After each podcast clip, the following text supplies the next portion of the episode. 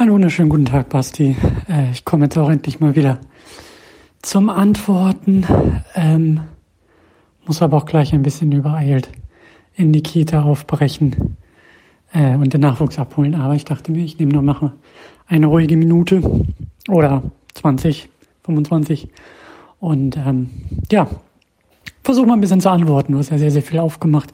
Vielleicht mache ich das ein oder andere davon zu und will am Ende eben auch ein bisschen nochmal auf Anakin und auf die Figuren eingehen.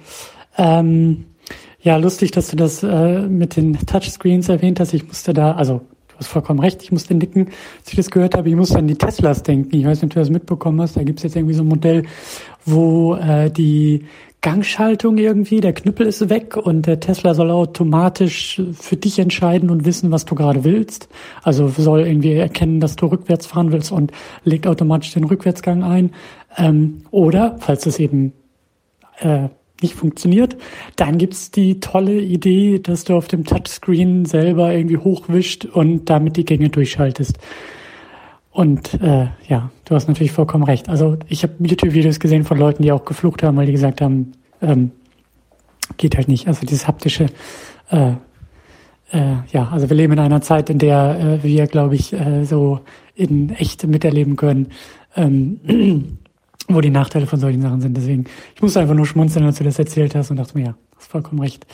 Ähm, genau, aber das wollte ich eigentlich gar nicht so großartig aufmachen. Ich wollte vor allen Dingen äh, ein paar Sachen rausgreifen, ähm, die wir, glaube ich, auch einfach in weiteren späteren äh, Sachen immer mal wieder aufgreifen werden. Ich finde das sehr interessant, weil du gesagt hast, ähm, so in einer, in einer Nebenbemerkung, ja, es geht ja ums, also äh, es geht ja ums, ums große Universum. Star Wars ist eine Geschichte, die eben das Star Wars Universum irgendwie erzählt oder es gibt das große Universum und da geht's ja gar nicht so sehr um die Skywalkers. Und ich bin jetzt äh, durch mit dieser George Lucas Biografie und ich bin auch ganz viel drin, die mehr und mehr in Sachen Star Wars und guck mir auch immer mehr ähm, Making-ofs an und äh, ja, und auch ein bisschen jetzt Mandalorian weitergeguckt und so. Ähm, da bin ich jetzt in der zweiten Staffel angekommen die Frage sollten wir uns wirklich nochmal rausgreifen. Und ich war lange Zeit so wie du auch unterwegs, habe gesagt, das ist ja eigentlich, Star Wars ist ja ein Riesenuniversum und warum geht's immer nur um die Skywalkers? Und gerade wenn wir sagen, wir wollen jetzt ja auch über George Lucas nachdenken, da muss ich, glaube ich, einhaken und sagen, ihm geht's ganz stark um die Skywalkers. Also es gibt immer dieses Universum im Rücken und es gibt immer mehr dahinter als das, was wir sehen. Aber das, was uns, glaube ich, George Lucas zeigen wollte aus diesem großen Universum, waren immer die Skywalkers und war immer diese äh, Luke-Geschichte natürlich, aber eben dann noch die Vorgeschichte äh, rund um Anakin und Darth Vader. Und ich glaube, das war ihm wirklich am wichtigsten. Also ich finde diese Frage sehr, sehr spannend, worum es da eigentlich geht. Die sollten wir, wie gesagt, immer mal wieder aufgreifen. Ich glaube, mit jedem Film können wir sie auch anders beantworten, weil ich stehe jetzt genauso da und frage mich, also The Mandalorian gefällt mir, hat viele tolle Aspekte, aber ich sitze irgendwie auch da und frage mich, what's the point? Also irgendwie fehlt mir da was. Und ich will nicht sagen, dass mir die Skywalkers fehlen, aber mir fehlt dann da, glaube ich, schon so dieser persönliche ähm, Standpunkt, der George Lucas, der bei George Lucas einfach immer dabei war. Also was ich immer wieder betonen will, auch mit dieser Biografie im Rücken, die ich gelesen habe, wie wichtig, also wie wichtig George Lucas für diese Filme war. Ähm, weil, egal ob sie gut oder nicht gut sind, er ist der Ausgangspunkt, der, glaube ich, was erzählen wollte mit diesen Filmen, die er gemacht hat. Und teilweise fehlt das so ein bisschen. Also ich glaube, bei den Sachen, die da später kamen, da ist dann auf einmal irgendwie Plot wichtig, da ist dann auf einmal irgendwie, guck dir Rogue One an, da geht es um ein Detail, was, glaube ich, niemand irgendwie ähm, braucht. Ja. Aber ähm, was aus so einer Plotgeschichte, äh, glaube ich, glaube ich, ähm, also aus so einer mechanischen Geschichte irgendwie. So, ja, wo kommen die Pläne vom Todesstern her? Who gives a shit? Das ist George Lucas nicht, nicht, nicht wichtig gewesen. Das ist nicht wichtig für die Erzählung.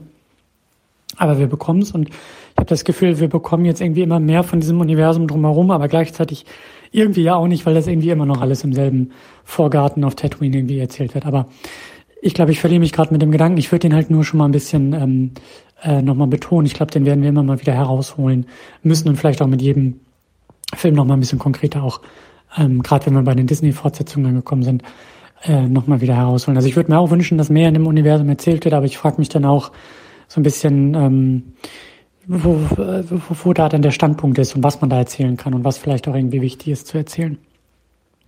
Nun ja, du hattest noch ein bisschen äh, von ähm, ja von den Charakteren erzählt. Da will ich eigentlich auch noch drauf hinkommen. Ich will ein bisschen noch was zu Jar noch sagen.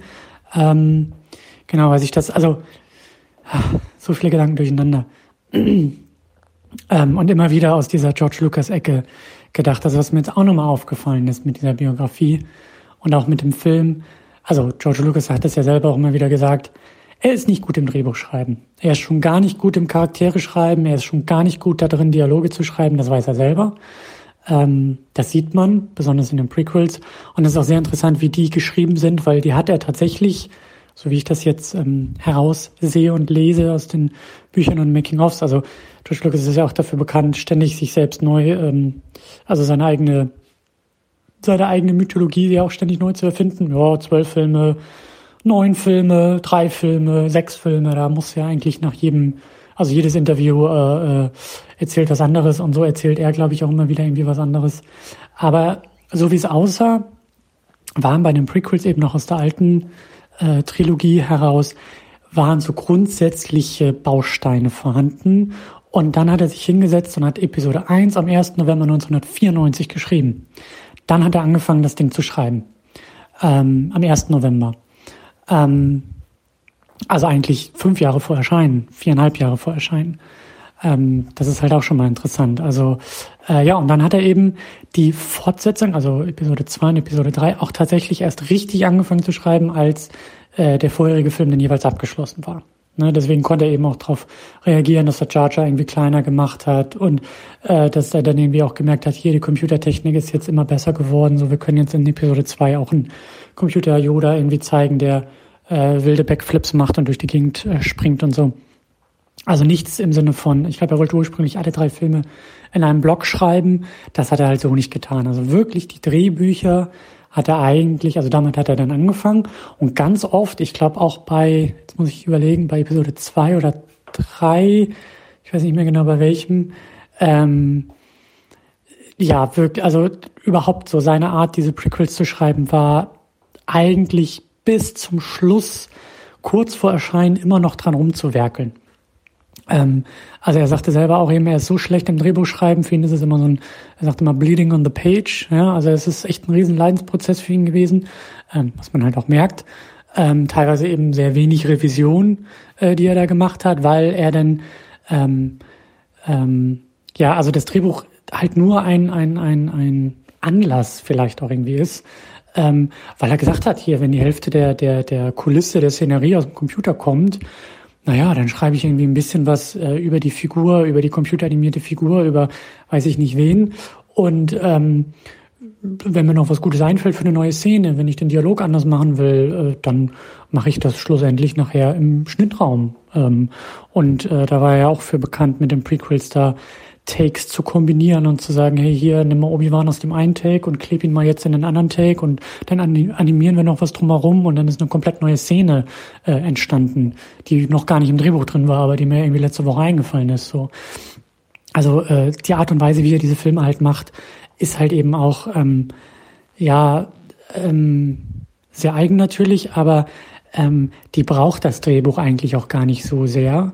Ähm, und im Guten wie im Schlechten. Ne? Also, weil du auch immer so schön gesagt hast, so ja, vielleicht noch mal irgendwie zwei Revisionen übers Drehbuch drüber und dann wäre der Film irgendwie auch besser geworden. So ähm, oder oder äh, wie du auch so schön gesagt hast, da mit dem einen YouTube-Video, äh, wo man auch gesagt hat, hier äh, stellen wir uns mal vor, wir sind irgendwie die äh, Chefs bei Fox und wir müssen jetzt George Feedback geben. So, also es war ja nur ein fiktives Beispiel und ich verstehe auch, wo das herkommt, aber so ist es halt auch nie passiert. Also George hatte komplette Autonomie, konnte machen, was er wollte, hat das alles selbst finanziert, hat den Studios einen Film abgeliefert, hat gesagt, hier, bitteschön, den zeigt er jetzt. Und ähm, diese, also das alles, George, Georges Autonomie, die Art und Weise, wie er da eben in den Jahren oder in den 20 Jahren dazwischen den Film sich da so ein ganzes Imperium aufgebaut hat, das ist halt, glaube ich, auch super, super wichtig, ähm, um die Prequels auch nochmal besser zu verstehen. Also mir hat das echt riesig geholfen, einfach nochmal zu merken, ähm, also wie diese Entstehungsumstände eben auch waren. Äh, in, einem, in dieser Biografie, in einem Buch, dieser, dieser Satz, also der hat mich echt bin ich hinten runtergefallen, als ich das so gelesen habe. Da stand drin, äh, Star Wars Episode 1 mit 115 Millionen US-Dollar Budget ist der teuerste Independent-Film aller Zeiten.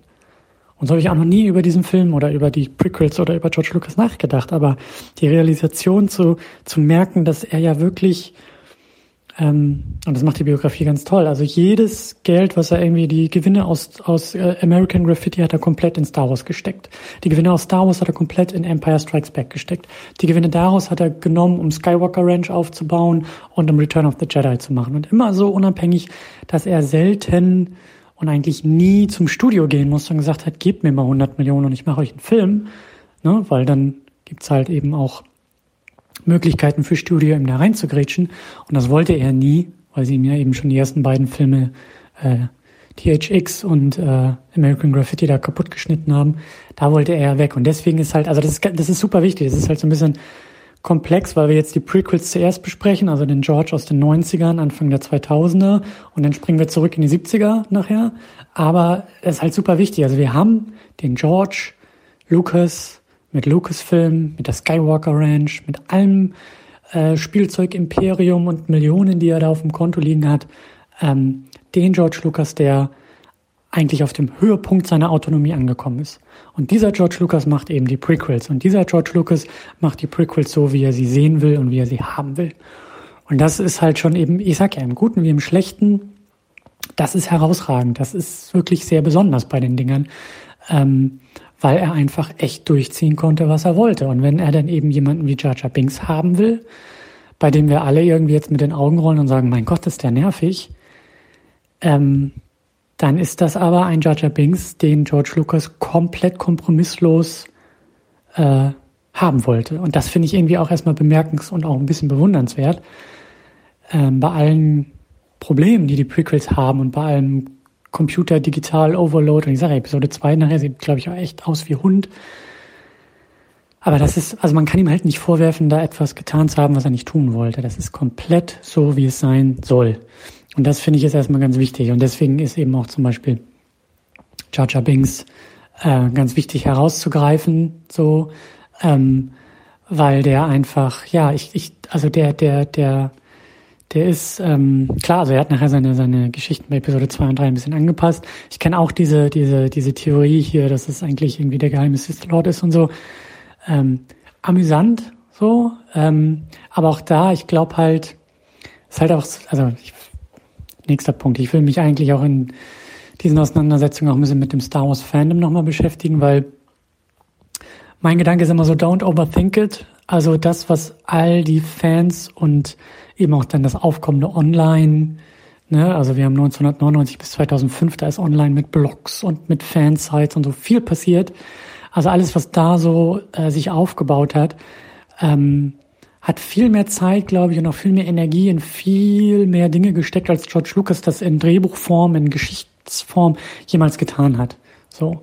Und ähm, mein Eindruck ist, und da wollte ich eben drauf hinaus, George Lucas denkt, glaube ich, auch viel weniger in Figuren. Das sehen wir jetzt hier auch in Charakteren und in Dialogen vor allen Dingen und in Szenen als Versatzstück, als Puzzleteil für, sag ich mal, Charaktermomente, sondern George Lucas denkt, glaube ich, ganz, ganz stark in Motiven, in sogenannten Themes, in, in, ja, also er, das ist, glaube ich, so sein Ding. Und deswegen als Beispiel ähm, dieses Podracing, was wir auch gesagt haben, ist also filmisch, cineastisch halt immer noch fantastisch.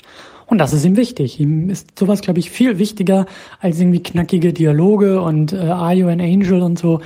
Da weiß er auch, das ist nicht gut, ähm, glaube ich, also oder nicht seine Stärke. Ähm, aber das ist ihm, glaube ich, auch nicht so wichtig. Natürlich ist da so der Punkt, ja, hätte er sich da nicht Leute irgendwie holen können, hätte er sich nicht Leute ranholen können, äh, die es irgendwie besser können und die es besser machen. Und da würde ich auch sagen, natürlich so, absolut.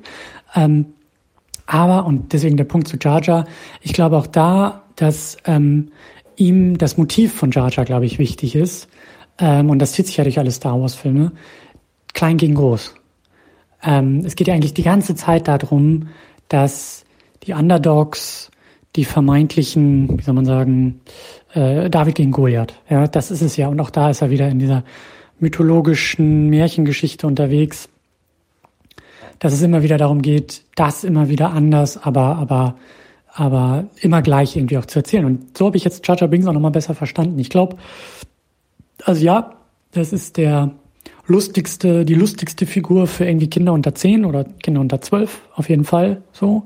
Ähm, aber er verkörpert ja eben auch nochmal diesen tollpatschigen, eigentlich hineingeworfenen in etwas Größeres, diesen Kleinen, der in sowas Großes reingeworfen wird, der eigentlich gar nicht weiß, wo er sich bewegt und was er da eigentlich tut.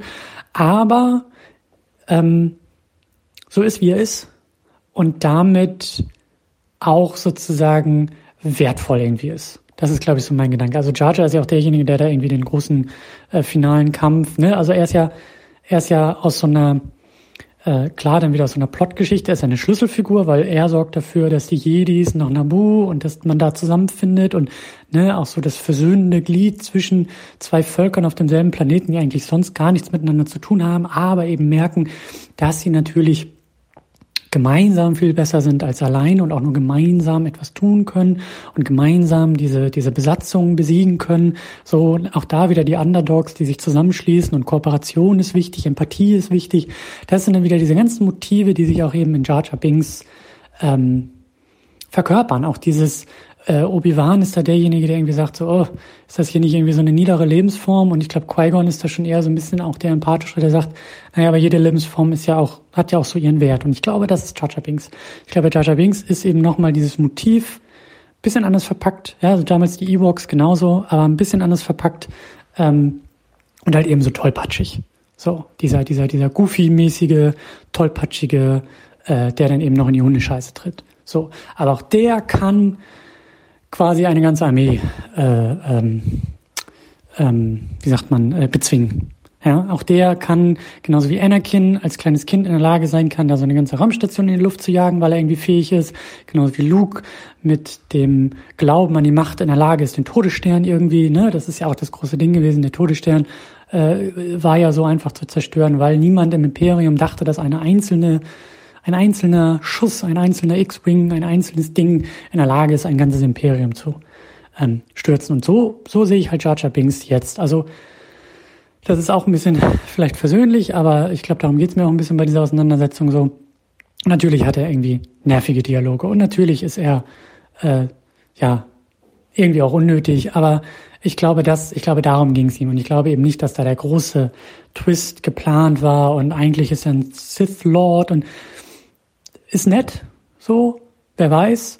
Aber ich glaube, dass das schlussendlich ähm, eher diese motivische Märchenfigur ist, mit der sich vielleicht Kinder auch identifizieren können.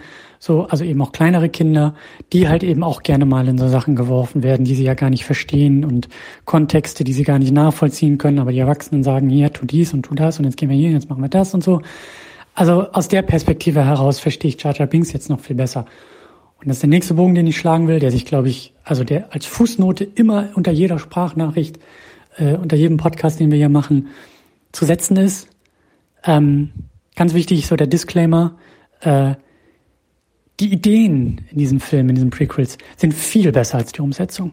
Viel besser als die Umsetzung. Ja, auch da wieder George Lucas als großer Ideengeber, der in Ideen denkt, der, sag ich ja, Motive und, und, und, und äh, Mythologien irgendwie versteht und cineastische Momente erschaffen kann. So, das kann er in Ideen arbeiten, in Ideen denken. Aber dann, wenn er eben sich hinsetzt am 1. November 94 und äh, empfehle ich ihm auch ein, ein, ein Doku, Doku-Video, Making-of-Video auf YouTube, also fünf Minuten, so, so, ein, so eine Webisode irgendwie aus dem Bonusmaterial von Episode 1, wo er sich auch eben hinsetzt und sagt, ich, äh, also vor laufender Kamera sagt, ich, alles, was ich brauche, ist jetzt eine Idee und oh, ich kann es nicht und furchtbar und schreiben ist immer ätzend.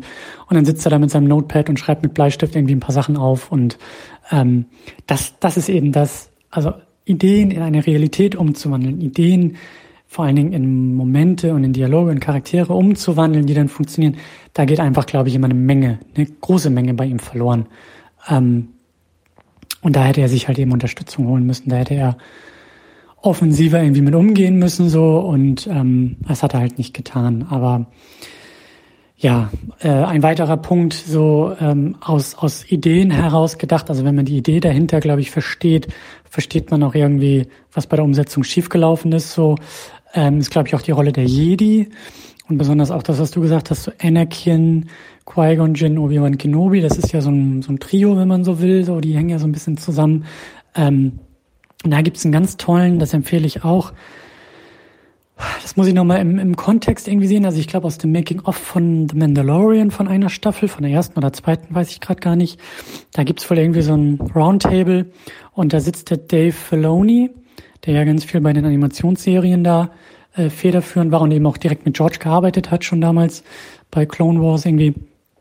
Der ja so ein bisschen auch als großer Star Wars Versteher gilt, so, der viel auch bei Mandalorian irgendwie mit, mitgemischt hat. Ähm, der hat irgendwie in einem Interview mal die, auch diese, diese, diese, dieses große Duell zwischen Darth Maul, Obi-Wan und Qui-Gon so ein bisschen, also fünf Minuten, wie der das erklärt, fantastisch. Also wirklich, äh, das hat mir auch nochmal sehr groß geholfen, das zu verstehen und da habe ich eben auch gemerkt, ah, die Ideen dahinter, die sind ja wirklich löblich und ah, jetzt verstehe ich, was George wollte. Schade nur, dass das irgendwie aus seinem eigenen Film heraus nicht, nicht für mich so erkennbar war. Aber er hat eben auch gesagt, also Randnotiz noch dazu, dieses Duell fantastisch. Und da widerspreche ich halt eben auch ganz klar äh, Mr. Plinkett mittlerweile. Ähm, so ja, da kann man nitpicky sein und sagen, äh, äh, äh, äh, und ist das nicht viel zu, äh, wie sieht das denn aus, wie die kämpfen und so. Ist mir alles egal. Ich lehne mich mittlerweile zurück und sage, George, ich bin bei dir aus Bildgestaltung, cineastischer Sicht, äh, ja, viele Stunts auch selbst gemacht da von den Leuten, ist das einfach ein klasse Duell. Dann noch die Musik von John Williams darunter, Fantastisch. Dann Dave Filoni, der mir erzählt, was eigentlich gerade passiert. Hm, zum Fingerlecken. Und zwar geht es darum, dass ähm, in diesem Moment, also um Anakin auch irgendwie besser zu verstehen, ähm, also ich, ich, ich glaube auch da wieder, George Lucas ähm, guckt nach links, guckt nach rechts und sieht äh, 1994 ein, ich glaube, jetzt muss ich kurz überlegen, dreijähriges Kind. Ich bin gerade nicht, ich bin gerade in, in ähm, in, in seinem Private Life nicht ganz so äh, drin, aber in diesem Making-of, da, da lief so ein kleines Kind hinter ihm her.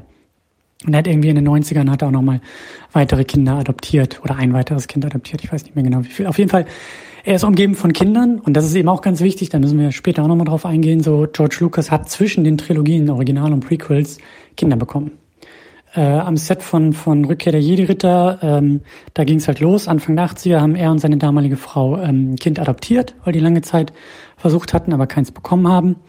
Und dann haben sie eben ein Kind adoptiert zusammen. Nach oder während Rückkehr der Jedi-Ritter ist die Ehe auseinandergegangen, weil er einfach sich nur mit dem Film beschäftigt hat und eben kaum Zeit für die Familie hatte. Und danach hat George Lucas äh, quasi diese Kinder alleine äh, großgezogen. Also er war der alleinerziehende Vater. So. Und ist in dieser Rolle auch wahnsinnig aufgegangen und sagt immer wieder, das ist eigentlich so seine große Bestimmung und das ist eigentlich das, worum es geht im Leben.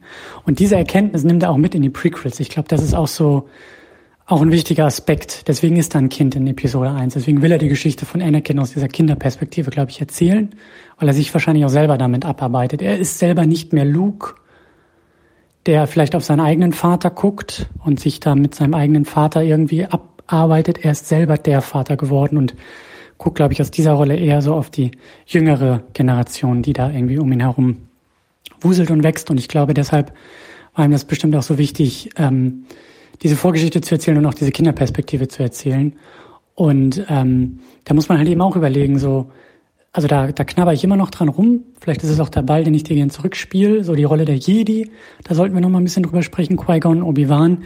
Weil ich dachte auch immer nach, den, nach der Originaltrilogie rund um Luke, Darum muss es doch gehen. Die Jedi sind doch die Guten, die Jedi haben es doch verstanden, die wissen, wie die Macht funktioniert, die sind die ah, alles überstrahlenden Helden. Und eigentlich sehen wir in den Prequels, wie die untergehen. Eigentlich sehen wir ja, eigentlich müssen wir ja auch sehen, das habe ich auch immer mal wieder gehört, so wie Leute drüber sprechen, eigentlich sehen wir den Untergang der Jedi. Und wir müssen ja irgendwie auch sehen, warum sie gescheitert sind.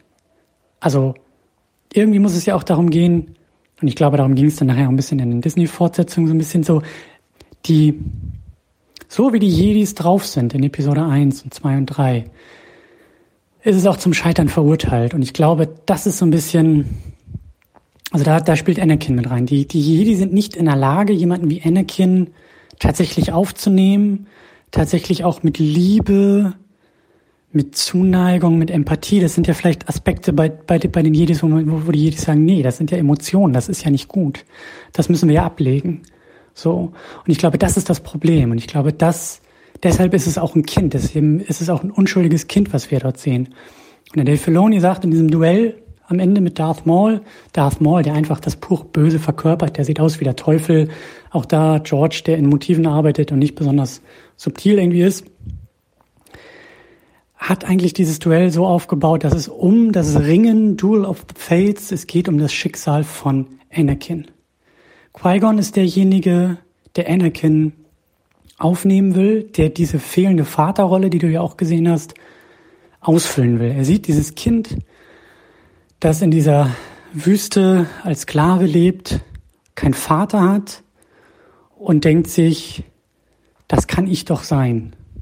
Und da gibt's auch so ein paar ähm, minimale Aspekte, die, glaube ich, Qui-Gon auch als einen etwas anderen Jedi zeigen sollen, der eben nicht in einem Council sitzt, der eben nicht der verkopfte, emotionslose äh, Empathiebolzen ist, wie es die anderen Jedis sind, sondern der dieses Kind sieht und dieses, naja, ich will nicht sagen leidende Kind, aber dieses Kind mit Potenzial sieht und in diese Rolle, glaube ich, schlüpfen will. Und da gibt's dann irgendwie auch so, einen, so einen Punkt, ich glaube, ähm, Liam Neeson hat auch irgendwie eine Szene, das habe ich irgendwie auch so am Rande gelesen, da hat er, glaube ich, irgendwie seine Hand auf die Mutter irgendwie von Anakin gelegt oder, oder sie so ein bisschen umarmt oder so. Und ich weiß nicht, ob George das nicht wollte oder so, aber irgendwie war das dann auch so, dass Liam Neeson wohl gesagt hat, so ja, George, wir müssen den Menschen aber auch irgendwie, also irgendwas an, an, an Menschlichkeit muss ich jetzt aber auch in diese Rolle bringen. So. Und das fehlt vielen anderen Jedis einfach, diese Menschlichkeit. Und dies bei Qui-Gon, das sage ich ja, wenn mir Dave Filoni sowas erklärt, wenn ich sowas an anderen Quellen irgendwie rausziehen kann, dann kann ich das vielleicht auch ein bisschen da drin sehen. Also Qui-Gon, der ein anderer Jedi ist als die anderen, der vielleicht eher noch in der Lage wäre, auch wie er mit Obi-Wan umgeht, der sehr, ich sag mal, ein bisschen mehr empathisch ist als die anderen, der eben auch so diese Menschlichkeit, glaube ich, versucht zu transportieren und zu bewahren und das ist eben das Problem, dadurch, dass er stirbt und Obi-Wan übernehmen muss, der selber ja noch gar nicht richtig fertig ausgebildet ist, der selber ja noch sehr jung ist und in dieses, also der ja auch seinen Mentor verliert. Und da sagt Dave Filoni, das ist eben das Problem. Qui-Gon stirbt, Obi-Wan äh, übernimmt die Sorge und Aufzucht und, und ähm, äh, Care-Arbeit sozusagen für Anakin und das aber nur aus einem Versprechen heraus und nicht aus einer, ja, väterlichen, menschlichen Zuneigung heraus, die Anakin aber gefehlt hat und mit der er vielleicht auch nie auf die dunkle Seite gekommen wäre. Da müssen wir mal auf die anderen Episoden gucken. Und da gibt's glaube ich, auch so eine Szene, da sagt, glaube ich, auch irgendwie Obi-Wan, als sie dann irgendwie, als, als Qui-Gon irgendwie erzählt, hier, ich habe hier noch jemanden aufgegabelt. Ne, also wir haben eine Person mehr an, an Bord. Und dann scherzt, glaube ich, Obi-Wan und sagt, ach, noch so eine nutzlose Lebensform wie Jar Jar. So. Und so denkt Obi-Wan über vielleicht auch andere. Also sehr komplex und ich glaube eben auch ähm, mit einem gewissen Bruch zu dem, was wir aus den Originalfilmen auch in viele Figuren irgendwie reininterpretiert haben. Ja, also Obi-Wan, der alte Obi-Wan, der hat auf einmal diesen, ich will nicht sagen väterlichen Aspekt, aber der wirkt ja ganz anders als dieser junge, ich sag mal emotionskargere äh, Obi-Wan, den wir vielleicht in einem Prequel sehen sollen. So, und ich sage ja auch da, das sind Ideen, die ich dahinter vermute, bei denen ich Schwierigkeiten habe, das in Ausführung auch wirklich zu sehen. Bei denen ich sagen würde, ja, da läuft einiges schief, wenn das die Idee sein soll.